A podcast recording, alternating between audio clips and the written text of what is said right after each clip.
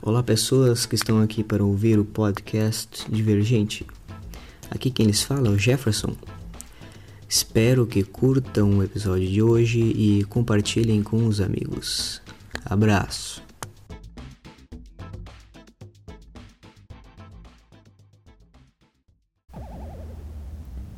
Bom dia, boa tarde, boa noite aos ouvintes, aqueles que continuam acompanhando o podcast. O assunto de hoje é sobre olhar para as coisas do passado com um olhar do presente. Mais uma vez, o meu roteiro é um pouco menor do que o usual. Eu separei, talvez não em introdução, desenvolvimento e conclusão, mas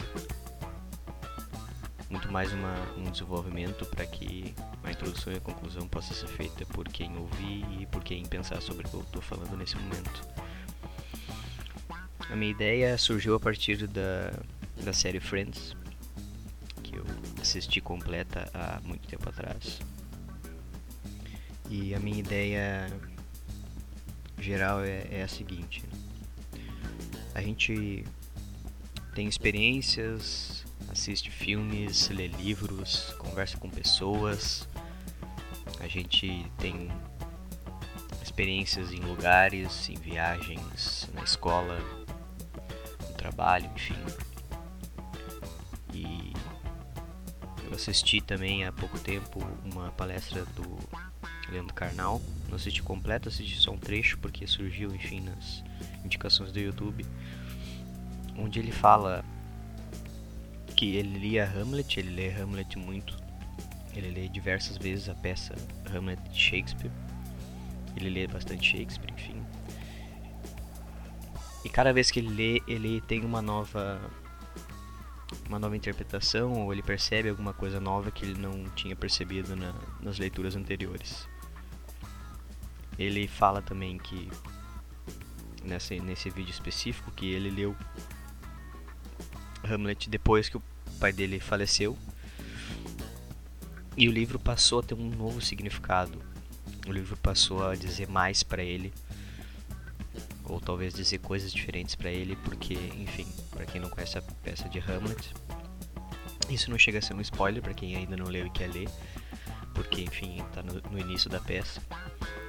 Uh, na peça de Hamlet, Hamlet perdeu o pai e o fantasma do pai, que é o rei, vem falar para ele que ele tem que vingar o pai, porque mataram ele para usurpar o trono. Então, ao perder o pai, o Karnal leu a peça pela perspectiva de quem havia perdido o pai e a peça ganhou uma nova força, uma nova ideia. E o que, que eu penso sobre isso? O que, que eu penso sobre essas questões? De que a gente realmente tem experiências, são muito marcantes e a gente acaba não se dando conta do quanto, né? A definição de clássico é a definição de coisas que nos dizem muito e sempre coisas diferentes de acordo com as experiências que a gente está vivendo. Hamlet é um clássico por esse motivo. Friends é um clássico por esse motivo. E eu gostaria de trazer o Friends porque no início desse ano eu vim morar sozinho. O meu planejamento já era para isso. Quando eu entrasse no doutorado, enfim, eu moraria sozinho. Por motivos que vão ficar para outro podcast, porque eu quero quero falar sobre isso em algum momento. E ao morar sozinho, as experiências começam a modificar. Uh, o espaço que antes era chamado meu era o meu quarto, na casa dos meus pais. E hoje o espaço que é chamado meu são todos os espaços da casa em que eu vivo. A apropriação do espaço então é diferente, as experiências que eu tenho uh, com limpeza, com alimentação, com entretenimento, com trabalho são totalmente diferentes. Uh, muitos dizem que há uma certa uma certa liberdade de morar sozinho, mas a gente também tem novas responsabilidades e eu acho que ter novas responsabilidades é também uma espécie de liberdade, porque enfim, a gente pode assumir elas ou não, né? Eu poderia deixar minha casa ficar suja. e e assistindo Friends de novo, então, voltando lá pro início do, do que eu falei, eu me deparei com, com uma nova perspectiva de que eu não tive quando eu olhei a primeira vez. Eu olhei a primeira vez, eu tinha em torno de 15, 16 anos. Eu olhei todos os episódios em duas semanas. Eu me lembro que naquela época um amigo meu me emprestou os DVDs com ele. Eu botava o DVD no meu notebook e eu ficava assistindo compulsivamente todos os dias. Eu nessas duas semanas não fiz nada do trabalho, não fiz nada uh, da escola. Trabalho não, porque eu não trabalhava, mas eu não fiz nenhum trabalho da escola. Eu não saía do meu quarto, eu ficava no meu quarto com tudo desligado, só a tela do notebook assistindo, porque foi uma série que naquela época me falou muito. Eu achei ela muito divertida, eu achei emocionante, enfim. E é uma série que me marcou tanto que eu assisto ela até hoje. Eu já assisti incontáveis vezes toda essa série. E essa semana eu decidi retomar ela desde o início para ver se eu conseguia de fato sentir algumas daquelas emoções que eu senti quando assisti a primeira vez. Eu assisti numa qualidade péssima a primeira vez. Inclusive eu não sabia a cor dos olhos das personagens, eu não sabia detalhes da casa, enfim. Uh, e agora assistindo naquela rede de streaming que todo mundo conhece, eu olho em HD, enfim, até a experiência visual é outra. E as lutas que eu tenho passado, as experiências que eu tenho tido de morar sozinho, são experiências que são tratadas na série inteira, porque a ideia de Friends é a ideia de jovens adultos, todos eles têm entre 24 e 25 anos quando a série começa, que vão morar sozinho, ou que estão morando sozinho há pouco tempo, e eles começam a ter experiências com o trabalho, com os amigos, com relacionamentos, e eles tem uma luta diária, claro, em outra classe social. São todos brancos, são todos de classe média alta, enfim.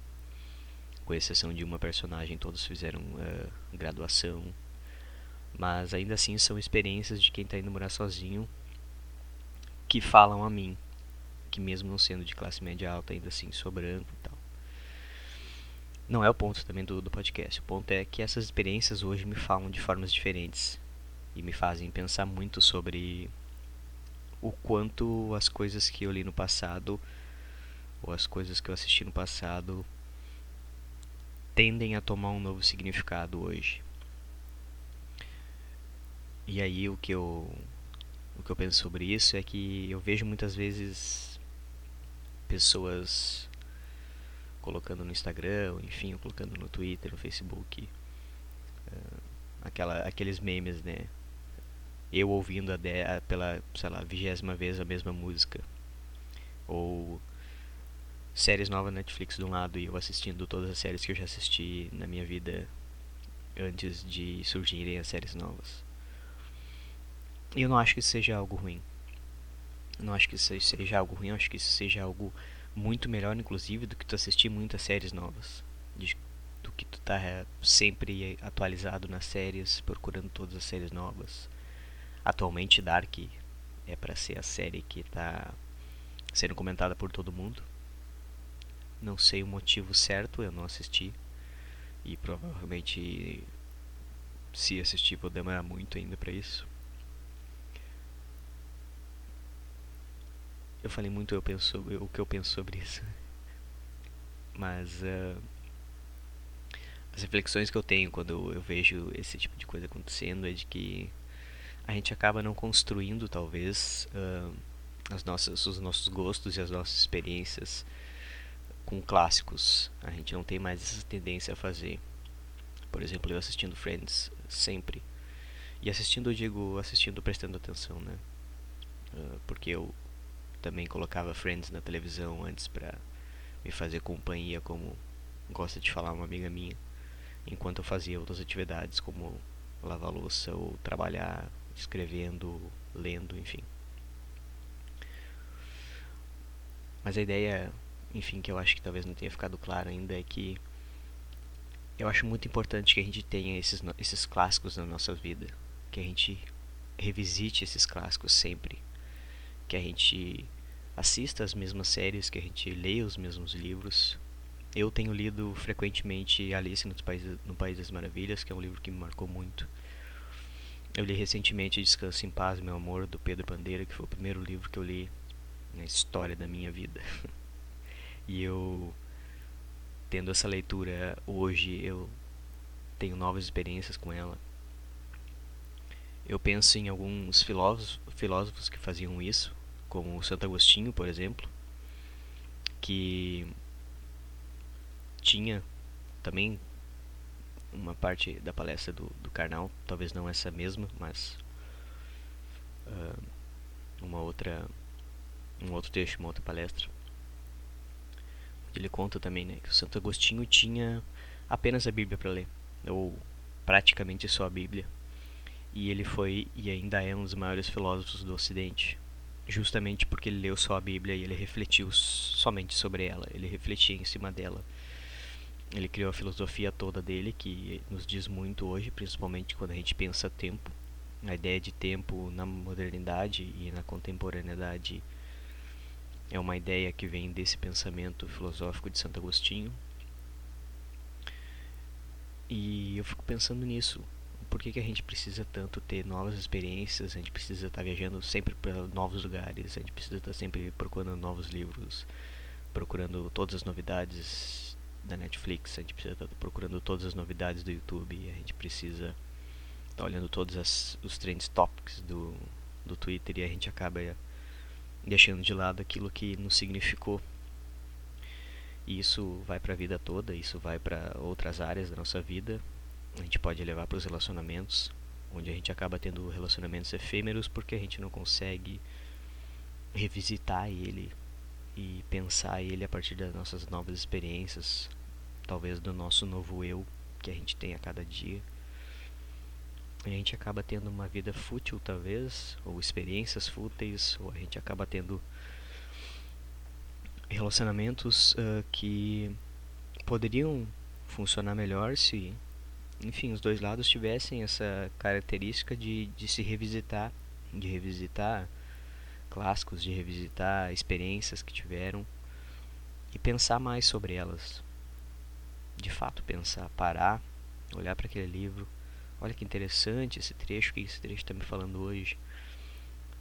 Olha o que, que o Friends está me dizendo hoje, nas experiências da Mônica desesperada porque não tem mais emprego e precisa pagar o aluguel, que foi algo que eu vivi no início desse ano, quando eu achei que perderia a bolsa, porque enfim, um desgoverno que a gente não sabe para onde vai.